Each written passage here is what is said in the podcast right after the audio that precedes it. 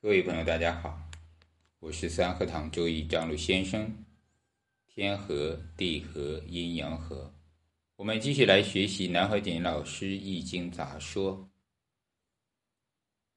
通乎昼夜之道而知。昼夜呢，就是咱们的阴阳。白天是阳，夜晚是阴。太阳是阳，是最大的阳。而月亮呢，是最大的阴，称之为太阴。所以白天跟黑夜的道理，我们明白了，也就知道了整个易经的大的阴阳法则和学问。我们经常会问打坐的、学禅的、瑜伽的，活了几十岁，我们到底知不知道？自己是怎么睡着的？我们又是怎么醒来的？其实我们真的不知道。如果真的能答出来，那可能就是悟了道。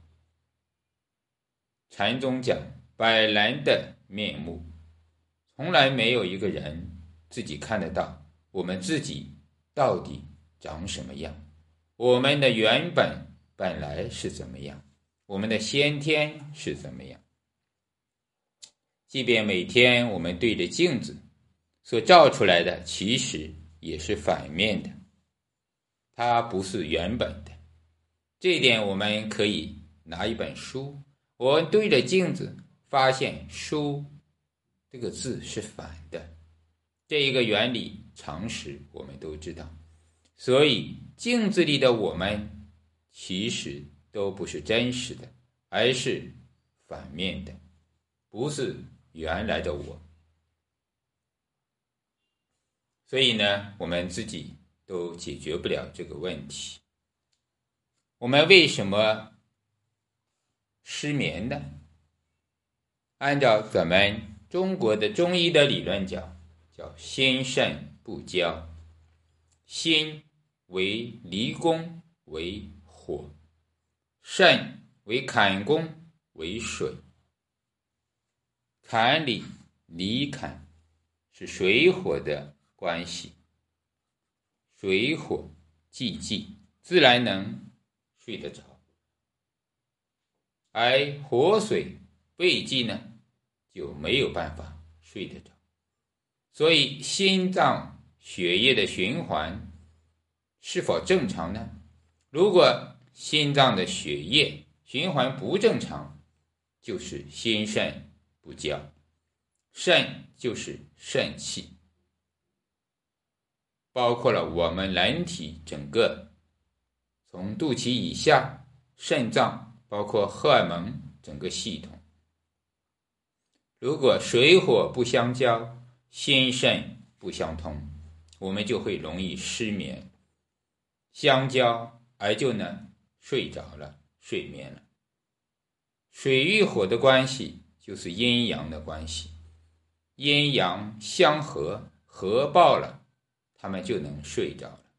如果阴阳水火坎离，它是分离的，他们不能天地相通，那我们就没有办法睡着，所以就会失眠。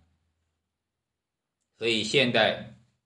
医生说，睡不好是氧气不够，容易打哈欠，而醒来了足了就会醒来。但实际上这些解释并不能解决这个问题。我们来看其他的生物动物的世界，很多的动物晚上活动量很大，到了山里、森林里。我们更加能发现，到处是野兽、鸟、不知名的小动物发出的声音，有许许多多的禽兽、昆虫，或者我们从未见过的生物，都喜欢在夜间来活动。它们的生命不需要白光，不需要氧，不需要阳气。可能他们喜欢的就是黑夜，喜欢的就是阴。所以来说，阴阳、白天、黑夜、昼夜的问题，不只是人类，所有的生物它都有这个共性。我们把这个道理明白了，就会知道了阴阳的功能，所以我们的易经呢就容易入门了。所以我们学习易学、学习易经、风水、四柱、奇门。都要从阴阳开始学习。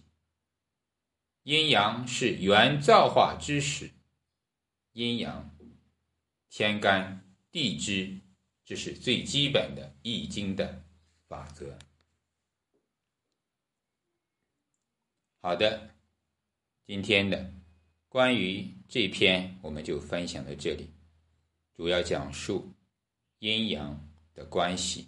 我们人体中的心肾的关系，也就是水火未济跟水火既济这个卦象，在我们人体中具体的应用。